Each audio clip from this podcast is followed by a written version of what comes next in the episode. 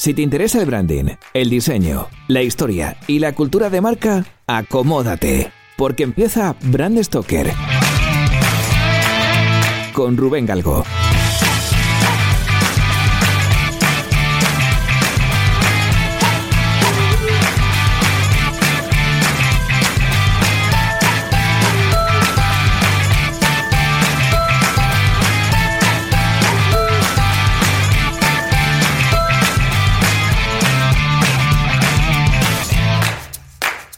Muy buenas amigos de Brand Stoker, ¿qué tal? Bienvenidos a un nuevo programa en el que vamos a conocer un poquito mejor a una de las empresas que forman parte de la Asociación Española de Branding, de AEBRAND. Esta semana tenemos con nosotros a Carlos Magro, que es director de Branding y Consumer Engagement de JIC. ¿Qué tal, Carlos? Hola, ¿qué tal? ¿Cómo Bienvenido estás? a Brand Stoker. Gracias, igualmente. Oye, yo tengo un poco de lío con cómo os llamáis. Llorenti Cuenca, ahora G. que- cuéntanos un poco, ¿de dónde viene el, el origen un poco de, de vuestra compañía? ¿Cu- ¿Cuál es? Bueno, JIC es una consultora global de comunicación y asuntos públicos eh, que ayuda a las compañías a tomar decisiones estratégicas dentro de este contexto disruptivo e incierto que vivimos y teniendo tres cosas fundamentales en cuenta, la marca, la reputación y, y el negocio. O sea, m- realmente la consultora tiene 24 años, o sea, hace ya 24 años eh, la compañía inició esta aventura de crear pues la mejor consultoría de comunicación, reputación y asuntos públicos y permanecer relevante gracias a un esfuerzo constante de adaptación que tiene que ver incluso con lo que estás diciendo ahora. O sea, la última evolución es un cambio de marca. Eh, pasamos de Llorenti Cuenca a que refleja eh, muchos cambios internos eh, y la adopción definitiva de soluciones de diseño, creatividad y consultoría de marca.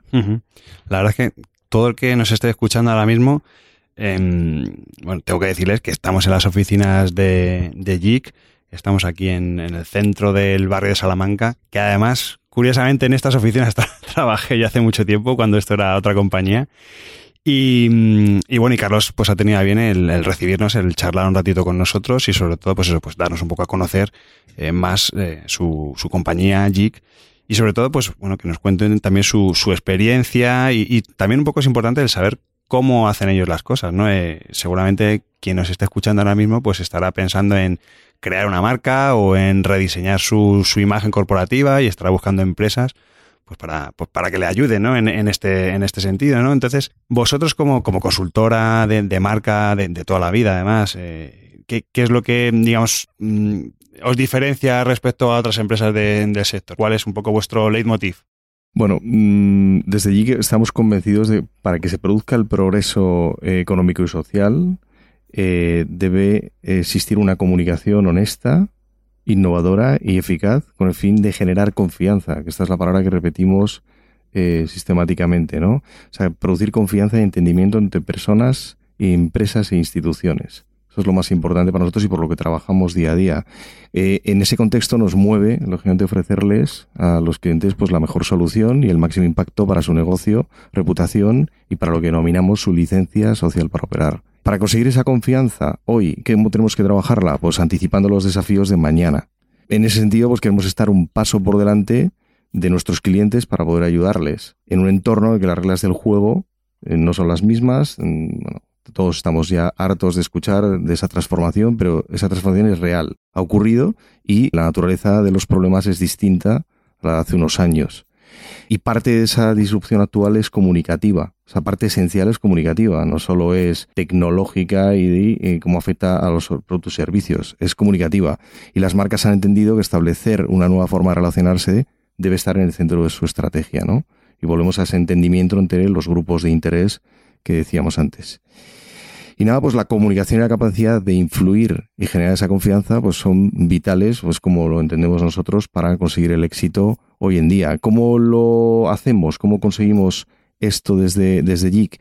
A través de talento, metodología y, bueno, tenemos los recursos necesarios, lógicamente, para ofrecer solución a esos desafíos del futuro de nuestros clientes.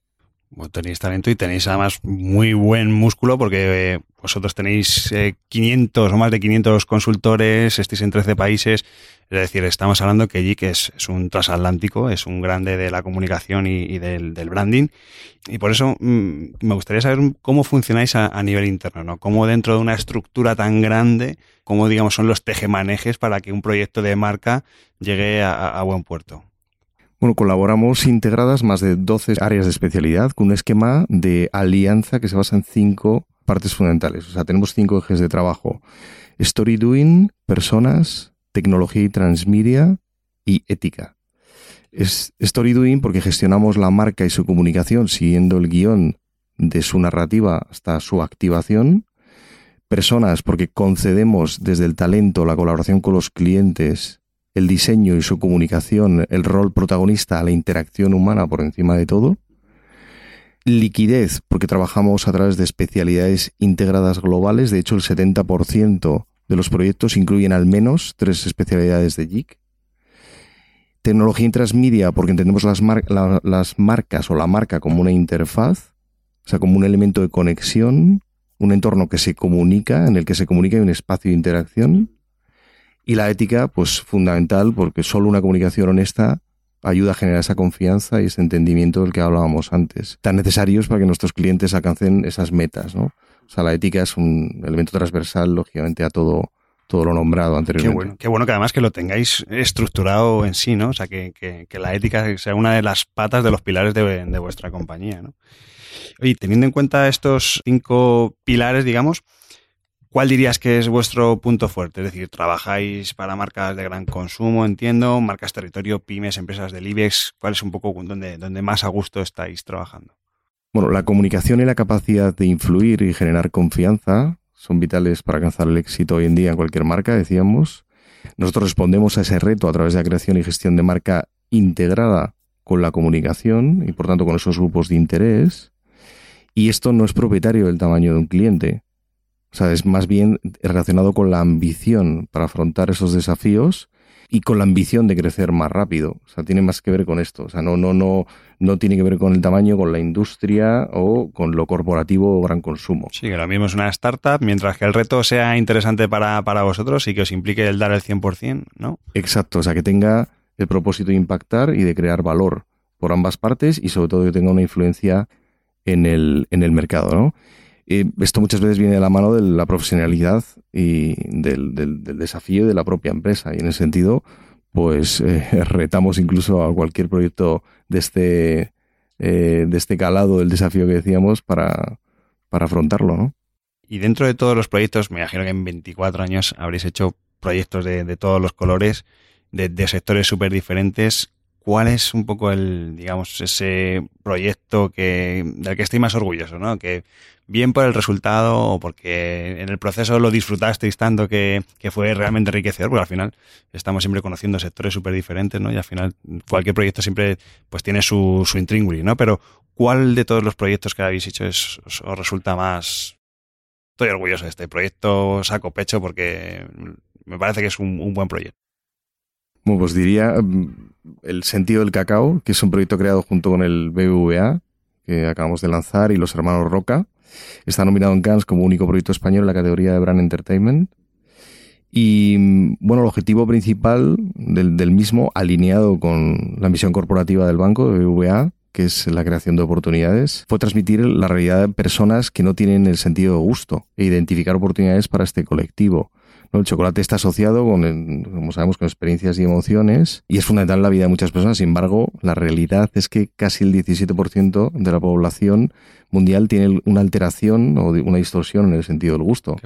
estamos acostumbrados a, entender eh, esa alteración en la movilidad o, en el sentido de la vista, del oído. Exacto. qué bueno. Y ellos lo tienen, o sea, catalogado, lo tienen documentado, que eso es, eso es así. Y... De hecho, se investigó a través de científicos eh, la, enfermedad y porque el proyecto se hizo específicamente con Jordi Roca, el pastelero de la familia, el cual pues tiene también una alteración de ese gusto. Entonces la búsqueda era mm, aún más eh, intensa o, personal y el proyecto bueno se consolidó en, un proyecto de branding, de diseño, relato, brand PR y eh, brand entertainment y mm, se materializó en una producción audiovisual, en un corto, eh, en una web y bueno, pues sucesivos puntos de contacto para poner en valor esta enfermedad ¿no? y, su alteración. Qué bueno, y además es que la historia es curiosa, o sea que uno de los mejores pasteleros que tenemos en España y del mundo, que además que tenga esta patología y que se preste a ello, ¿no? Al final, es lo que un poco decías al principio, que al final las historias y las marcas tiene que ser de verdad, o sea, que no es, no es como antiguamente que se apelaba a la mejor tecnología, a los mejores coches, los mejores motores, no, o sea, se apela a las personas, al, sentimiento, ¿no? Y, y, en esta historia está el ejemplo claro, o sea, que me parece genial, vamos.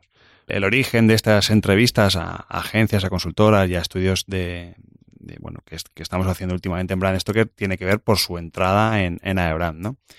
Como una empresa que lleva tantos años como vosotros en, el mundo de la comunicación, de repente toma la decisión de decir, bueno, vamos a meternos en AEBRAND, en la Asociación Española de Branding, porque algo, que espero que me digas tú ahora, algo habéis visto que os ha llamado la atención para, para llegar a formar parte de ella.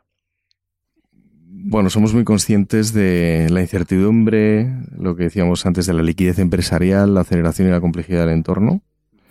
Y eso se ha convertido en desafíos también hacia la profesión, ¿no? Muy amplios y, e inabarcables de una forma aislada. O sea, no podemos ejecutar esos cambios solos, a menos como lo entendemos. Y la marca se enfrenta a, a, esa consolidación del cambio. Por tanto, creemos que la forma es implementar estrategias de colaboración y alianzas que pues, creen un frente común para y seguir investigando, seguir dignificando esta profesión y el branding específicamente.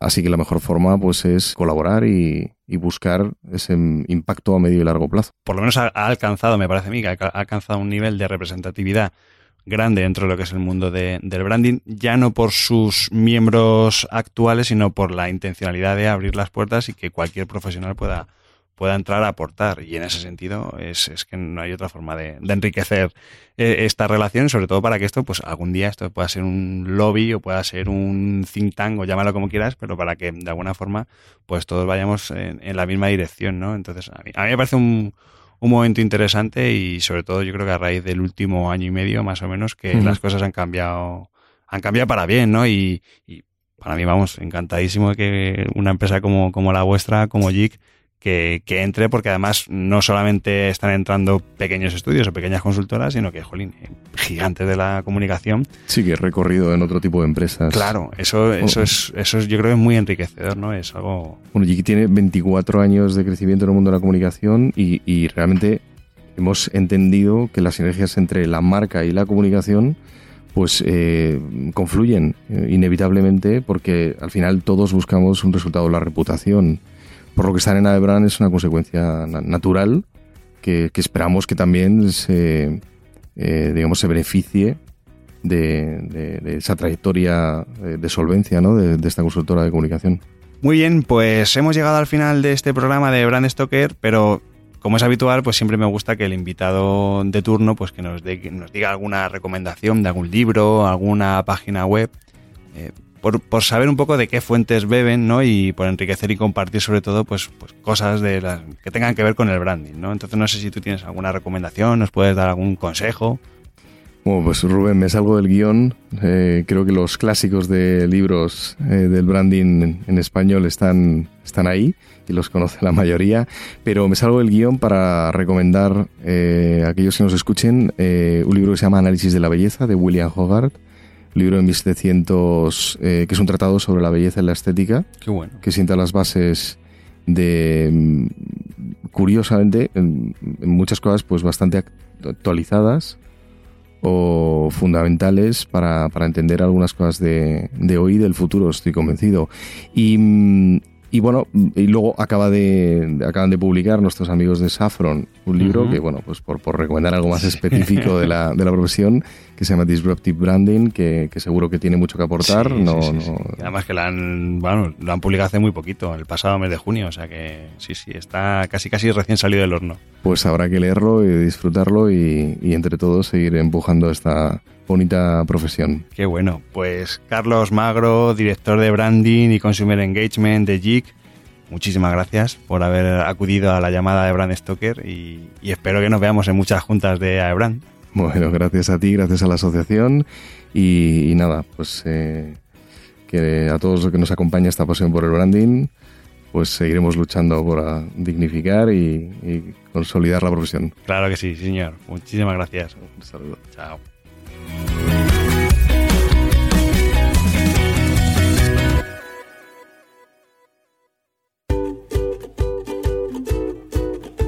Hemos llegado al final de este programa de Brand Stoker y como siempre, tengo que deciros que ha sido un placer. Pero antes de echar el cierre, quiero recordaros que podéis seguirnos en Twitter, Facebook e Instagram, donde nos encontraréis con el usuario Brand Stoker. O si lo preferís, me podéis seguir a mí a través del usuario Crenecito.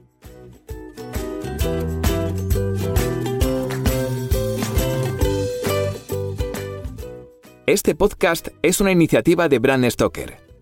Brand Stoker es el estudio especializado en creación y gestión de marcas que dirige Rubén Galgo. Si lideras una empresa o eres la persona responsable de crear o actualizar la marca de tu compañía, no dudes en ponerte en contacto con nosotros. Búscanos en nuestra web, brandstoker.com.